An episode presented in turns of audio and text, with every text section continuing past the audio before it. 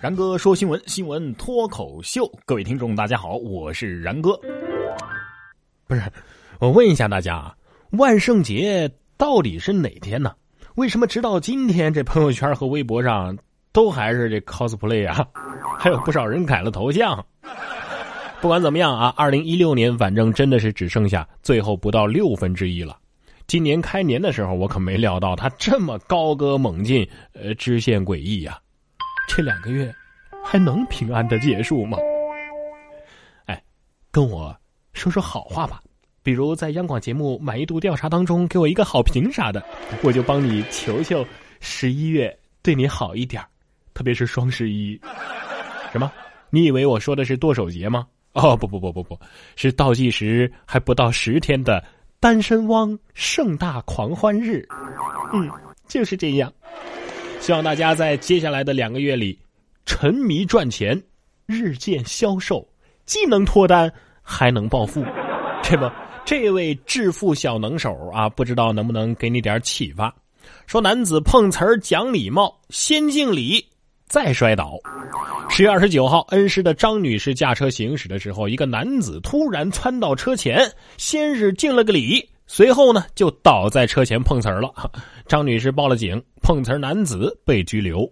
这事儿在网上传开之后啊，恩施的多名车主都表示：“哎呀，我也中过招啊！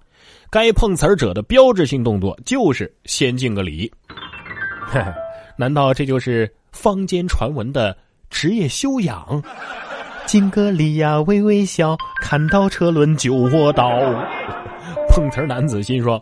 你们懂个啥？这代表了碰瓷儿者对衣食父母的最高敬意。为什么这样的人都会有朋友呢？说男子嫌朋友借钱少，当众烧毁两叠人民币呀。张某向老乡刘某借一千块钱，但是刘某呢手头也很紧呐，最终只拿出了两叠钞票。你别觉得有很多啊，这两叠啊都是零钞，共计两百块钱，拿给了张某。张某一看，啥？只有两百，还都是零钱，就急了，跟刘某争吵了起来，并且用打火机烧掉了这两叠人民币。张某因为故意损毁人民币，被警方给予警告，并处两百块钱的罚款。哼，借了两百，烧了两百，又罚款两百，你以为你把人家那两百烧了不用还吗？哼哼，就因为他缺德，所以他缺钱呐。没钱真好，白吃白喝还能交朋友。说男子吃宵夜抢着买单，结果被朋友呃打成了昏迷。欧某和两名朋友在广州沿江路某个酒吧喝酒期间结识了钟某，于是欧某、钟某等四人离开酒吧之后，在一家餐馆继续宵夜。根据欧某供述啊。因为结账的时候和钟某争抢买单，所以双方呢就发生了争执。欧某认为啊，钟某态度太嚣张了，于是就殴打了钟某，导致其倒地昏迷。欧某目前已经被刑拘。来来来来来，别吵吵了啊，钟先生啊，你们那桌呢？你买，剩下那个人呢？不是抢着买吗？来买我这桌，皆大欢喜，多好啊！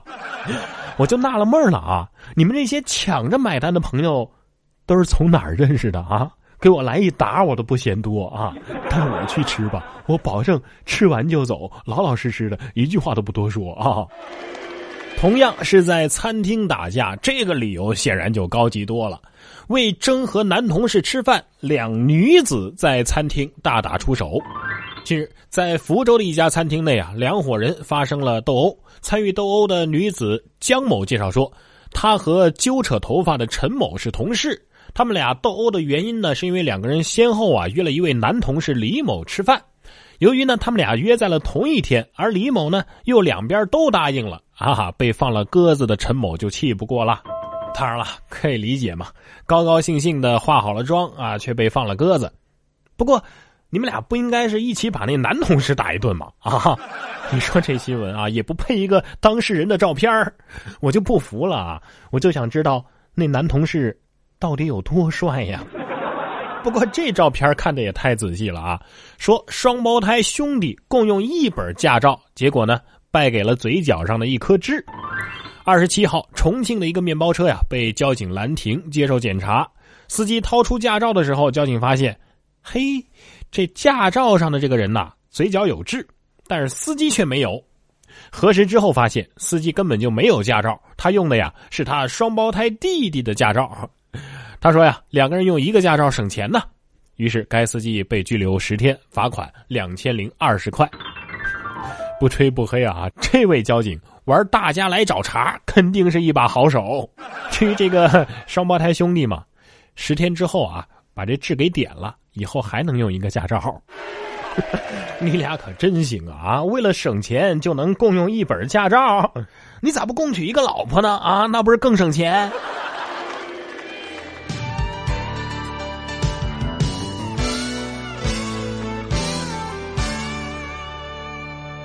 在这贴秋膘的季节里啊，我看到有朋友在朋友圈里分享了一首励志打油诗：“今日少吃一块肉，明日维密我走秀。”明天少喝一口汤，后天维密我开场。我想了想，觉得这位朋友他的认知啊，可能有点偏差。事实是，维密天使吃头猪，大腿没你小腿粗；维密天使吃头象，长得还是没你胖；维密天使瘦成杆儿胸围依然比你强；维密天使不穿鞋，身高比你高一截。再说。老婆做了红烧肉，谁爱走秀谁走秀。就算瘦成一条狗，你也没有男朋友。开个玩笑啊，不过玩笑开过了就不好玩了。这不，又现闹婚，新郎被扒光游街呀。十月二十九号，网友爆料，云南大理的一个新郎被同伴给脱光了，仅仅用一块破红布遮挡着游街，旁边有众多男子是拿着手机拍照逗笑啊。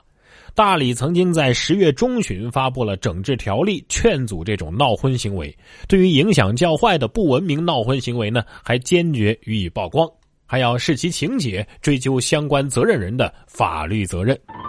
哎呀，双商低者千千万，混闹起码占一半完全不懂这种庆祝方式的意义何在，只觉得越来越低俗，越来越辣眼睛。扯句题外话吧。建议新郎官们呢，在结婚之前呢，多多健身啊！不说八块腹肌吧，有个人鱼线也是非常赏心悦目的嘛，对吧？也不至于大家看这些照片的时候都分不清哪儿跟哪儿。同样，这个游戏玩的就更过了。二十八号，在昆明的一家 KTV 内，寿星女小高和一众亲朋好友搞这个生日聚会期间呢，有人提议玩谁手机响就砸谁手机的小游戏。这这这是小游戏吗？小高的手机第三个被砸，他竟然一怒之下掀起了桌子，大家是不欢而散的。随后，参加聚会的亲朋好友在包间外是发生了冲突。一人持刀将另外五个人捅伤，其中两个人死亡。我想说呀，这群人第一有钱，第二凭啥你第三个被砸你就掀桌子气不过呀？前两个被砸的时候你肯定在一边幸灾乐祸吧？啊，笑得可开心了，生日能过成这样也是够了啊！好好的吃碗长寿面加俩鸡蛋不行吗？玩输了买单也行啊！居然砸手机，提议玩这游戏的人一定用的是诺基亚吧？然而手机又做错什么了呢？啊，就不能给他开个飞行模式吗？再说这两位，你俩的手机也被砸了，还是手机里边没计算器功能啊？说一女子为了一道数学题跳楼，因为和丈夫答案不同。妻子刘某教女儿数学，其中的一题呢是七百减二百九十二等于几？刘某给出的答案呢是四百零一。丈夫段某给出的答案呢是四百零八，于是呢，这夫妻俩就争吵了起来。丈夫段某说：“于是呢，我就骂他了一句，嗯，脑子笨，好气死嘞。”他没想到自己随口说的这句气话，竟会让妻子产生轻生的念头。经过抢救，刘某幸好啊是脱离了生命危险。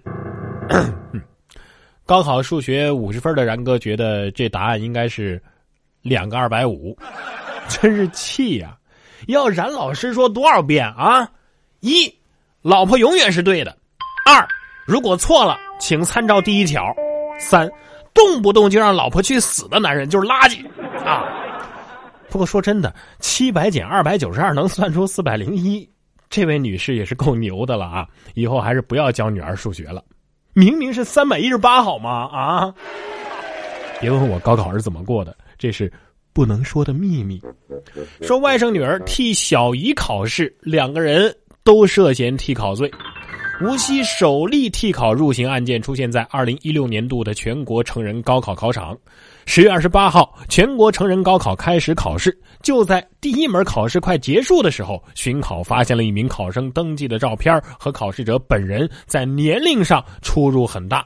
在当时不敢确定的情况之下呢，考试结束之后，巡考向考场的民警反映了这个情况。经过民警调查核实，原来啊，这是外甥女儿替小姨参加了考试。